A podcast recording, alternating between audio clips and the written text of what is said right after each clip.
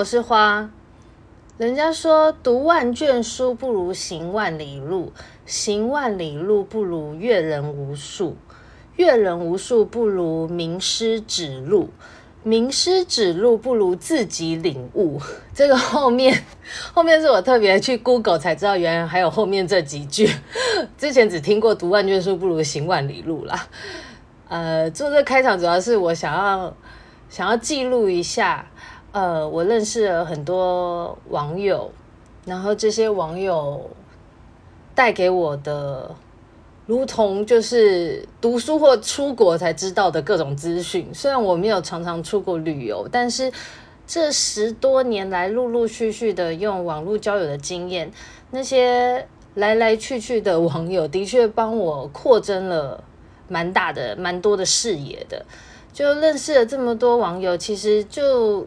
就如同，如果你本身的生活是可以接触，你的日常生活是可以接触到许多形形色色不同的人一样，呃，可以从这些不同族群啊或不同工作类型的人身上听到一些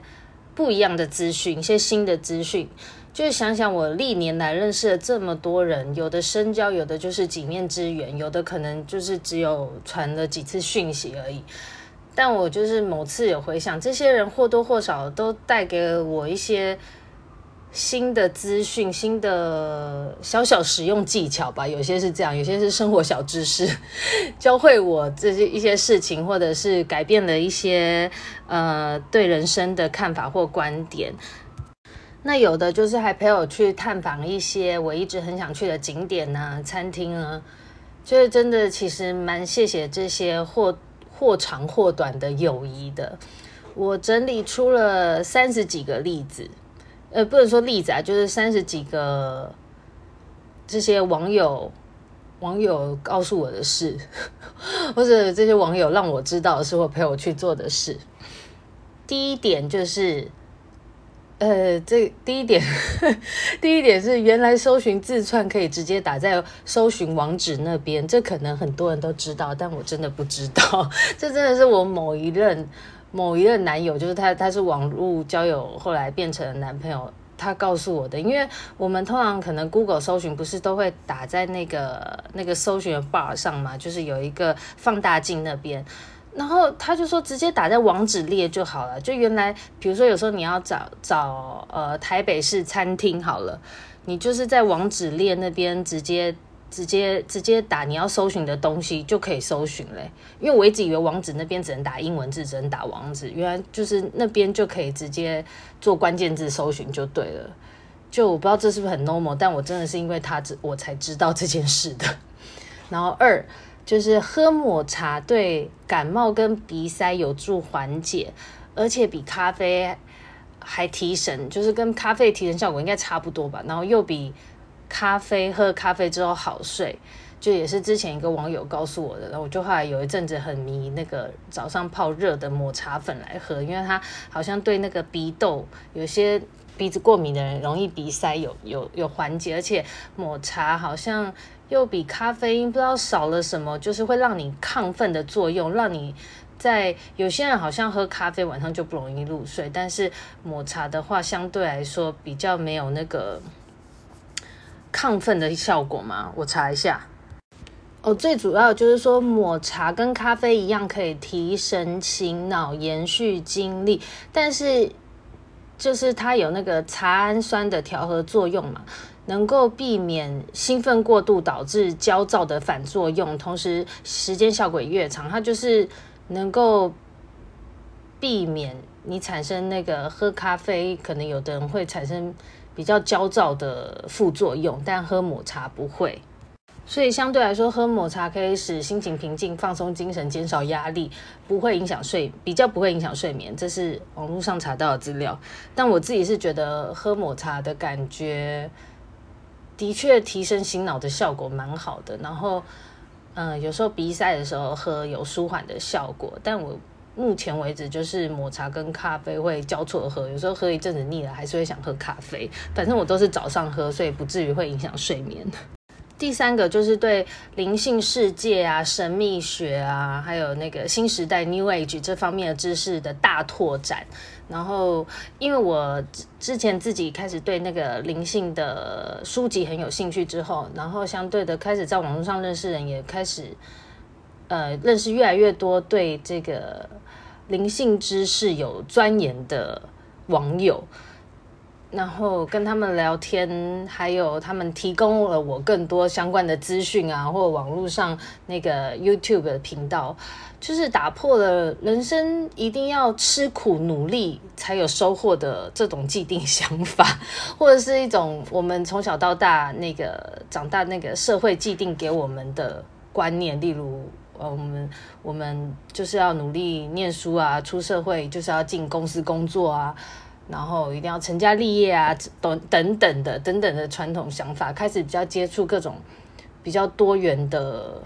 怎么讲多元的论论述嘛。然后还有一些比较像是，例如你自己的世界，你每天看到的、做的种种事情，都是你自己所创造的。这这这方面的显化法则方面的说法，然后也开始听闻过很多奇妙的灵性体验。第四点就是有哪个国家像台湾一样安全的，就是像康是美啊、屈臣氏的商品可以这样大辣辣的摆在店门口外，不怕被摸走。这也是之前一个男朋友跟我说的，因为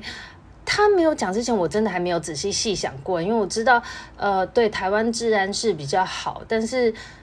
想想，哎，真的，台湾很多那种。像什么金星发那种杂货店有没有？他们很多我们商品都是堆在堆到满出来店门口的，虽然门外应该也会装什么监视器什么的，但是真的台湾的人走过去什么的，大家从来不会想过去摸一把，因为那些商品摆在那边，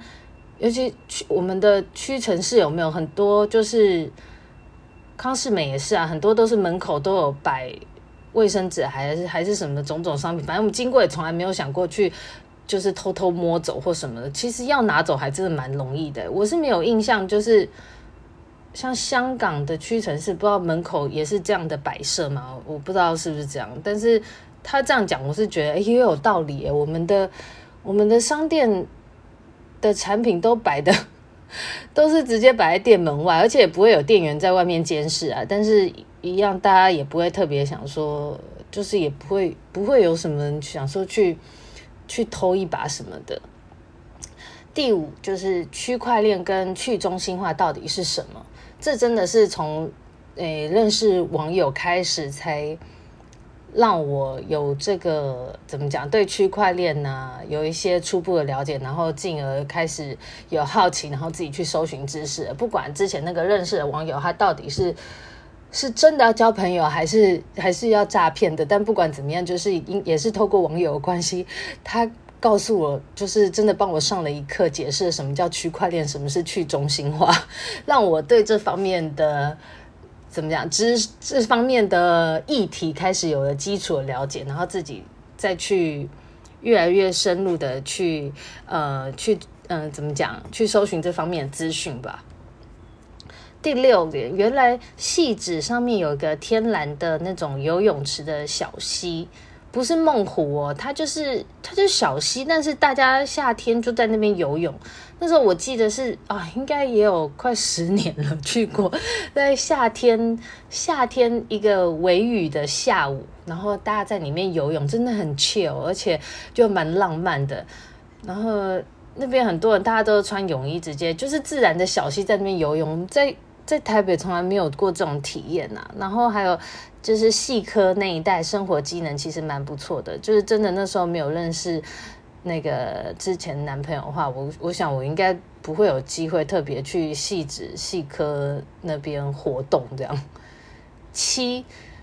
就是其实三十几岁就财富自由的人，可能真的是大有人在哦。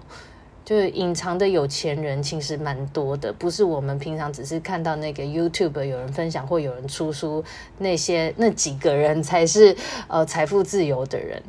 那就是投资美股啊，跟就是专职做股票啊、融资融券的人，呃，很多其实二三十岁就就开始了，然后但是呢，财富自由之后，一样还是会很无聊的。人就是 要有朋友与人互动才有趣，就是这是我之前认识的网友他告诉我的，还有他给我的感觉。然后另外也有认识过，呃，做音乐的。其实做音乐真的。如果你不出名的话，真的真的甚至还蛮苦的诶。所以就是比较起来，认识了一些真的有在做投资理财的人，我真的觉得我自己现目前呢，想想我真的觉得投资才是王道，真的要二十几岁就开始，越早钻研越好，总就就对。但是专职投资不是我们想象中的这么轻松，其实是要很有纪律的生活的，一样也是要。呃，固定早上起来，因为他们有固定时间要看盘嘛，然后晚上也要早睡，就是其实跟上班很像啦，但是有点像你自己是自己的老板哦。但是我觉得这一方面呢，他操作资金上面又好像不像我开店呐、啊，做什么要出货进货这么麻烦。我觉得如果有下功夫研究投资的话，在我感觉啊，这是一条。就是聪明又轻松的路。第八点，co-working、co-working place，还有那个 freelance 啊，UI UX 设计，UI UX 吗？就是现在是一个趋势，或已经是一个趋势很久了啦。还有那个 co-working 的那种。像咖啡店嘛，就是 co-working place，感觉是一个很好的建立人脉跟交朋友的地方。很多新创的那个接案人呐、还有蛮多外国人，他们可能也是做 YouTube 的，都有都是在那边工作。然后有的那个 co-working place 还有健身房跟自己的吧台，有每周都有 Happy Hour，所以。就是在那边工作呢，你也可以了解很多新的资讯，然后又可以常常 party，然后认识来自不同国家的朋友，感觉是个很有趣的地方。这也是之前认识就是在做那个 freelancer 的网友告诉我的，然后才后来我才开始在。台北就是街头观察，其实台北真的蛮多那个 co-working 的地方，有些以前经过一楼，感觉很像咖啡厅的地方，但又有点觉得它好像不像一般咖啡厅，原来那种都是 co-working 的 co-working place，而且还蛮多蛮多点的。台北其实蛮多点，然后看起来，总之外表就看起来像咖啡厅了。然后有的就是一进去，就是还写健身房什么的，就是跟我们一般传统办公室。感觉差很多，就里面工作起来，感觉就是很有气氛这样。第九，就原来很多直男都是假的，结婚之后跟同性出轨的大有人在，这也是 之前认识的女生网友告诉我的。他们因为他们也是外商公司，然后很常外派到越南那样，然后他说他在那边认识了好几个，就是已经成家有小孩的男生。他们可能一年回台湾很少次，但是都有固定寄家用，然后就是好像已经完成了传宗接代、对家里的交代，结果就是到了外地工作之后，在在越南那边才跟自己心爱的人，才找到自己就是怎么讲。跟自己的就是自才怎么讲出柜，对，才出柜，然后然后在那边有真正自己呃真正自己爱的人，然后台北这个台湾呢、台湾这个家就是感觉像另外一个世界，感觉好像他在外面打拼有没有努力工作赚钱都很少回来，其实是在越南那边都已经展开自己另外一个人生，另外一个生活这样子。我原本真的不知道，就是听了那个网友讲之后，才想哦，原来很多男生是在等到结婚生小孩之后才出柜的。第十，还有原来很多男生曾经都有被同性骚扰或示爱的经验，我不知道他们是不是往自己脸上贴金啊，还是真的就是真的，就是因为我从来没有被同性示好过啊，我不知道是 gay 有比 T 多吗？还是因为男生本来就是男性本来就是比较主动的动物，因为就真的不少男生都说跟我说过他在健身房有被骚扰的经验，或者是有那个在淋浴间有被人家直接就是打开浴帘然后贴进来的经验。我就想说，真的假的啊？但是我是遇到不止不止两个跟我这样说过就对了。第十一就是不要勉强自己跟不想出去的人出去，相信自己的第一直觉。这是我自己跟网友出去之后的自己得到经验啦。总之就是永远以自己为第一优先。有时候其实忘掉那种多尝试的想法，是帮自己节省力气的。就是有时候还是要相信自己自己的第一直觉就对了。有时候勉强自己跟不想出去的人出去，真的只会让你心更累而已。十二，呃，健身房呢，不是只有运动中心那一种一小时五十块这种收费方式，也不是只有那种收会费的健身房，也有那种一分钟一块计价，看你用多久就多少钱的健身房。或者是说他不会收你一笔会费，再收月费，他就是直接收月费的那种。因为后来网络上认识，其实现在很多男生都还还蛮注重那个健身的。然后我才知道，因为我以前都是去运动中心运动，或者直接就参加那种连锁的健身房，所以我不知道原来就是很多划算的 CP 值高的新开的健身房的计费有这么多种。其实仔细比较的时候，还蛮多。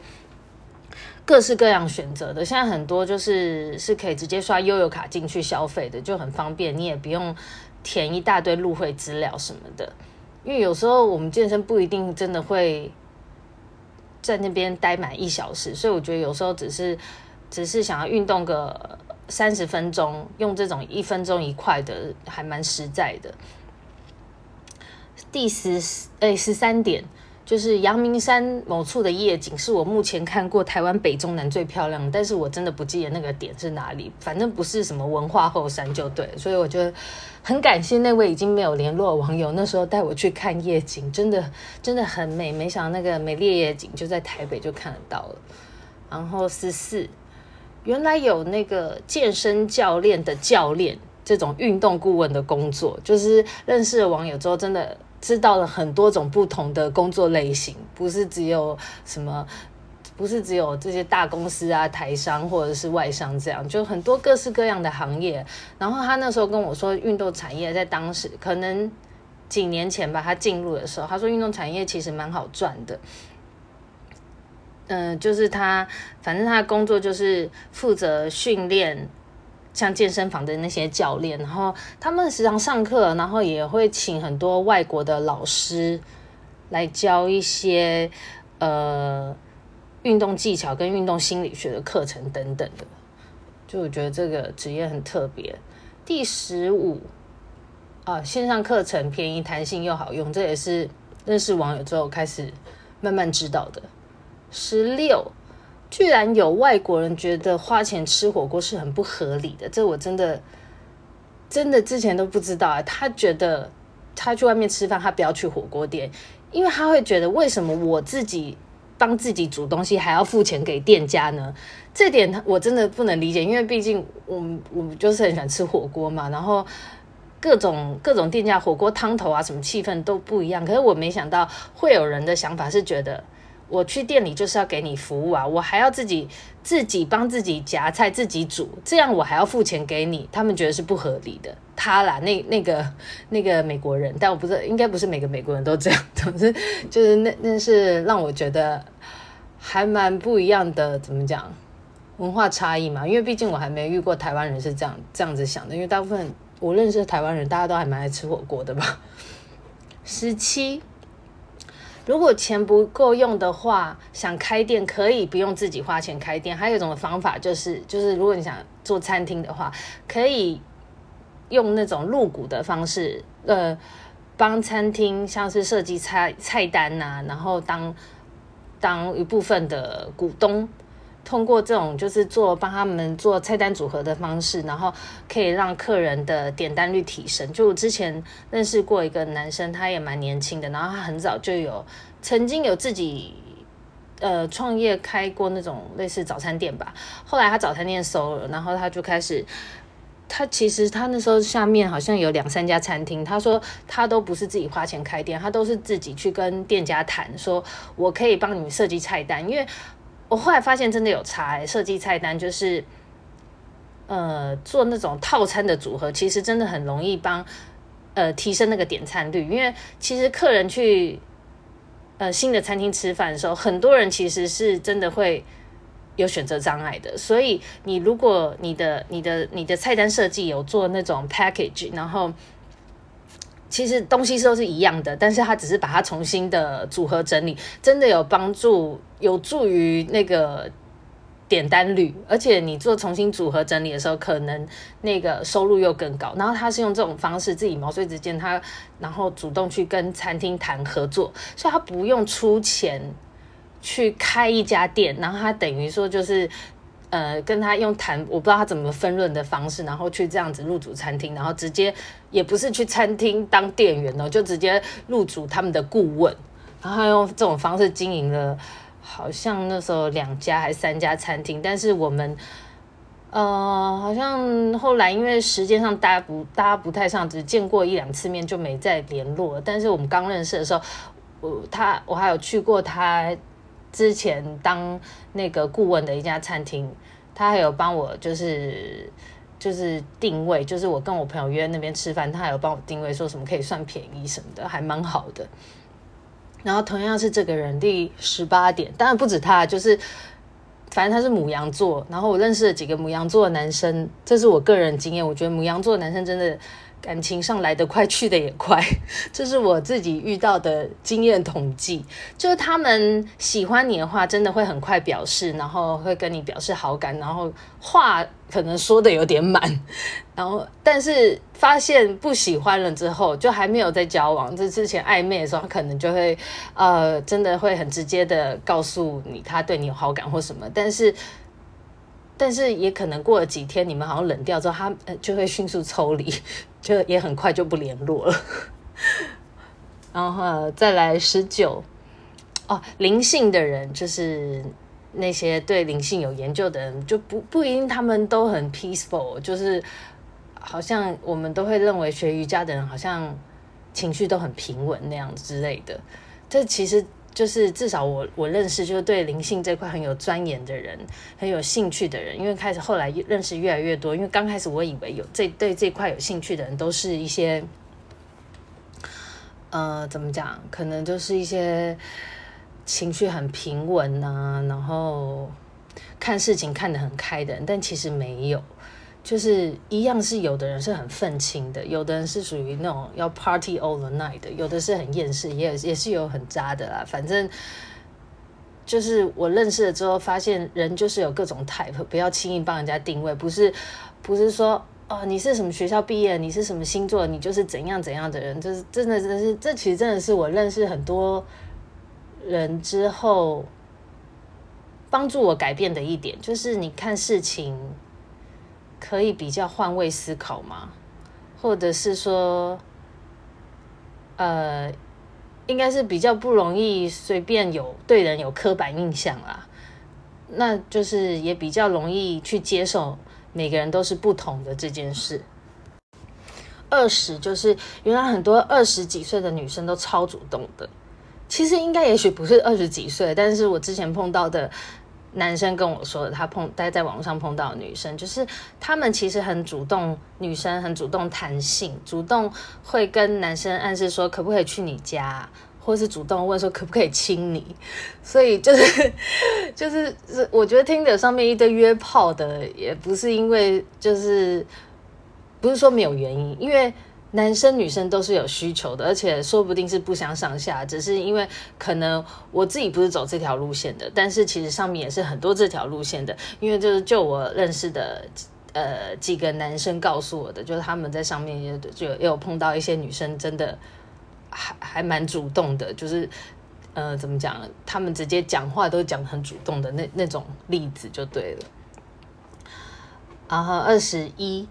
或多或少都会遇到一两个你认识之后才知道他已婚有小孩的，而且年龄比实际的大，所以我只能说不是只有女生会隐瞒年龄或是会修图好吗？二十二就是其实网络交友的人好像也是只有固定那一个族群，因为 如果你常常滑的话，滑来滑去都会看到熟面孔。二十三，也有可能会滑到未来的同事，或者是同就是是认识的人，然后但是原本不熟的，可能在那个线下会变成真的朋友这样子。二十四。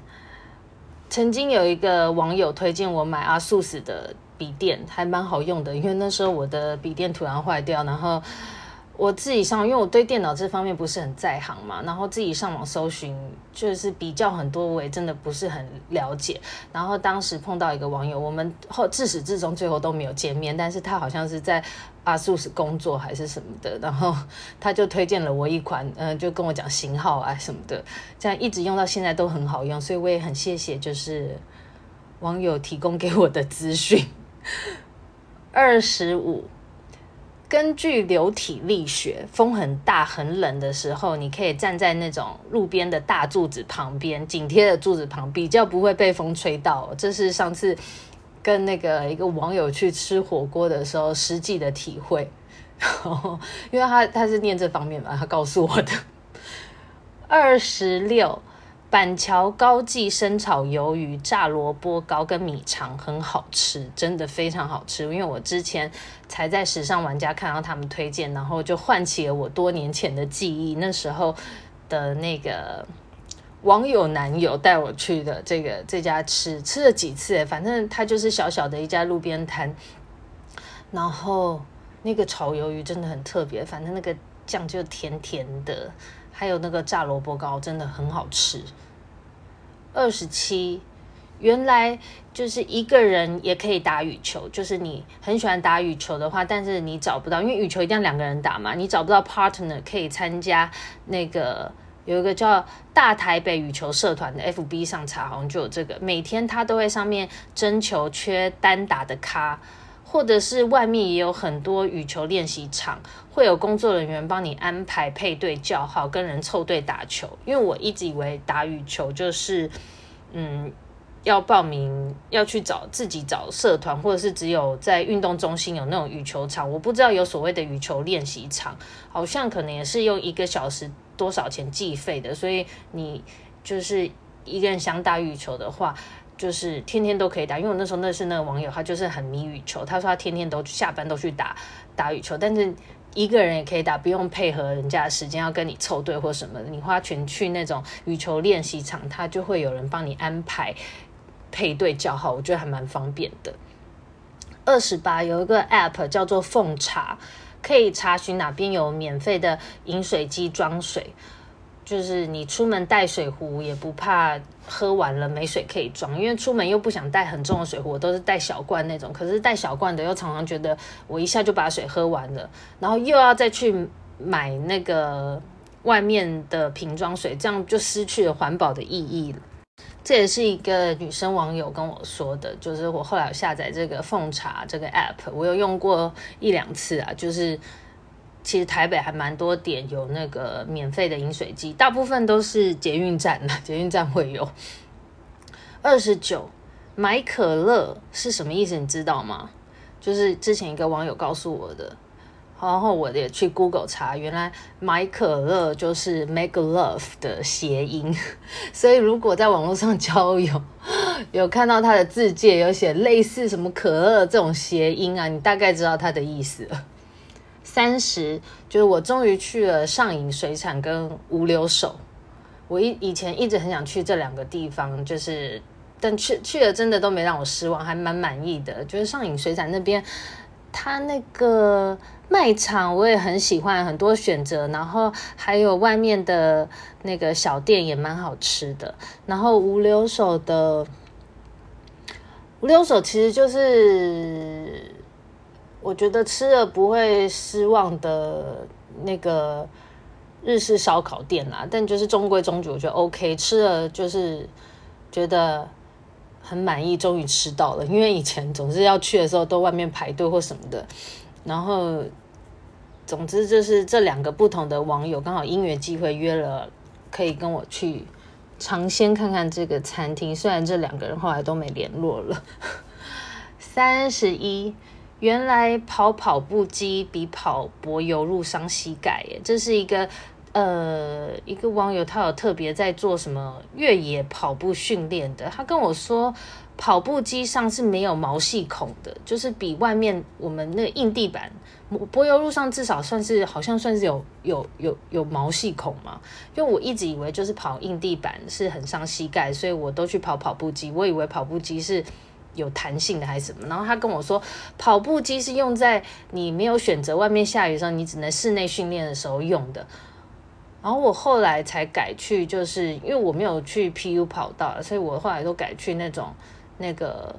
公园里面有红土的那种地板跑。有时候跑了一下硬地板，觉得就真的比跑跑步机起来膝盖感觉舒服。而且说实在，我也不喜欢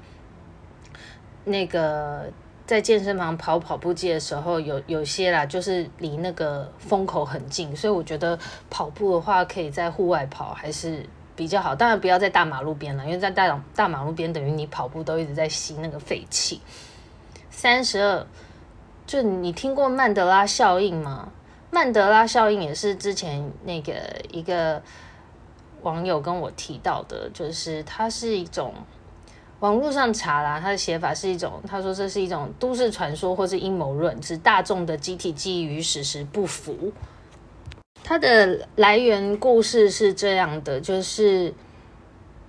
在二零一零年有一个研究超自然现象的美国博客，他发现他自己跟很多人一样，记忆中南非总统曼德拉应该在二十世纪八十年代已经在监狱中死亡，但是现实中曼德拉没有在二十世纪八十年代死去，后来他更被释放了，当上南非的总统，直到二零。一零年的时候仍在世，他是在二零一三年才逝世的。然后在这个二零一零年的时候，就有人提出自己清楚记得曼德拉在八十年代的时候已经在监狱中离世啊。那提出的人还能够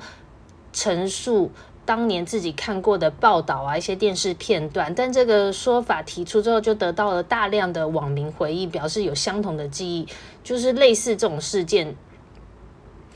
关于一个怎么讲集体记忆的不相同，还有另外一个例子，就其实查 PTT 也蛮多的，就是对于那个呃皮卡丘的尾巴到底后面有没有一条黑色线，还是全黄的，好像很多人那个记忆点都不同。就是支持这一个论点的人，就是认为我们生活已经从原本的平行宇宙透过时空跳跃进入现在的平行宇宙，而反对的人就认为这并不存在。反正目前的主流科学界认为这个效应就只是错误记忆的一种体现。只是我听到之后觉得真的很奇妙，就对了。就是你查 PTT 有很多类似曼德拉效应的例子，就是诶，你记得好像是这样，然后实际去查现在 Google。显示出来的图片或者是那个影片，哎，怎么不是这样？就是会会有这种，嗯，这种奇妙的现象，可以问问看身边的朋友。三十三，原来机师的薪水有这么高，就是他们一入行的时候好像可以月薪十万吧，然后年资提升到后来甚至可以一个月五十万。这是我，呃，我之前认识一个那个机师网友告诉我的。他说，他之前还听说某个航空机师，他因为疫情不能飞，就只能领底薪。但是那个机师已经年资很高了，他不工作底薪也有三十几万呢。就是 所以我就觉得哇，因为我一直以为机师的薪水，我觉得一个月大概就是二十万差不多吧。难怪就是有人嫁机师的，就是我有个同事，以前有个同事嫁给机师，就根本不用工作啊，跟医师娘是一样的意思吧。嗯，三十四。哦，这之前分享过了，就是白噪音可以 阻绝窗外的噪音兼助眠。但这真的是网友提醒了我，告诉我这个知识，才让我买了这个白噪音机，应该是白噪音助眠器啦。没想到这样拉里拉在也可以录了三十几分钟。总之就是很谢谢。认识了这么多朋友，认识了这么多网友带给我的一些资讯跟一些体验喽。对了，我要再追加一个，就刚刚在刷牙的时候，突然想到贝利达全效防护牙膏。哦，它有很多系列啦，反正就是贝利达牙膏叫 Bio Repair，B I O R E P A I R，超好用的。这也是那个网友介绍我的，我忘记是有没有两年前认识的。然后他那个网友他在以前在美国的时候，他说他做过这个牙膏的业务。然后他的牙齿超整齐的，好像是天生的，他应该没矫正过，就是牙齿一笑就很像拍牙膏广告的那种，就是又白又亮又大颗，然后完全整齐。然后那时候我就问过他牙齿美白的事，他就介绍我这个牙膏，加上我之前那时候有那个就是牙齿会敏感嘛，就是我牙齿。好像是因为常常会磨牙还是咬太紧关系，总之那个咬合地方有越来越被就珐琅质有被磨损掉，然后有时候吃东西，例如吃水果，有一些比较酸性的，它就会开始敏感。然后用这个贝利达还有很多系列，就是也有防护抗敏感的，是说它可以帮助你长珐琅质。我不知道有没有这么到那么全效，但是总之他那时候推荐我这个之后。我应该至少用了一年以上，我就一直在用这个贝利达牙膏，就是药局啊，好像屈臣氏不知道有没有卖。然后它是意大利的，不含氟的，有很多系列。然后一般如果是保养牙齿的话，可以买全效防护，不然的话就是还可以看你牙齿有比较想加强什么需求，然后再去买它的系列。就我自己用了之后，我觉得那个。牙齿敏感的状况有改善，所以这个我也还蛮推的，就是谢谢那个网友的介绍推荐。OK，就这样啦。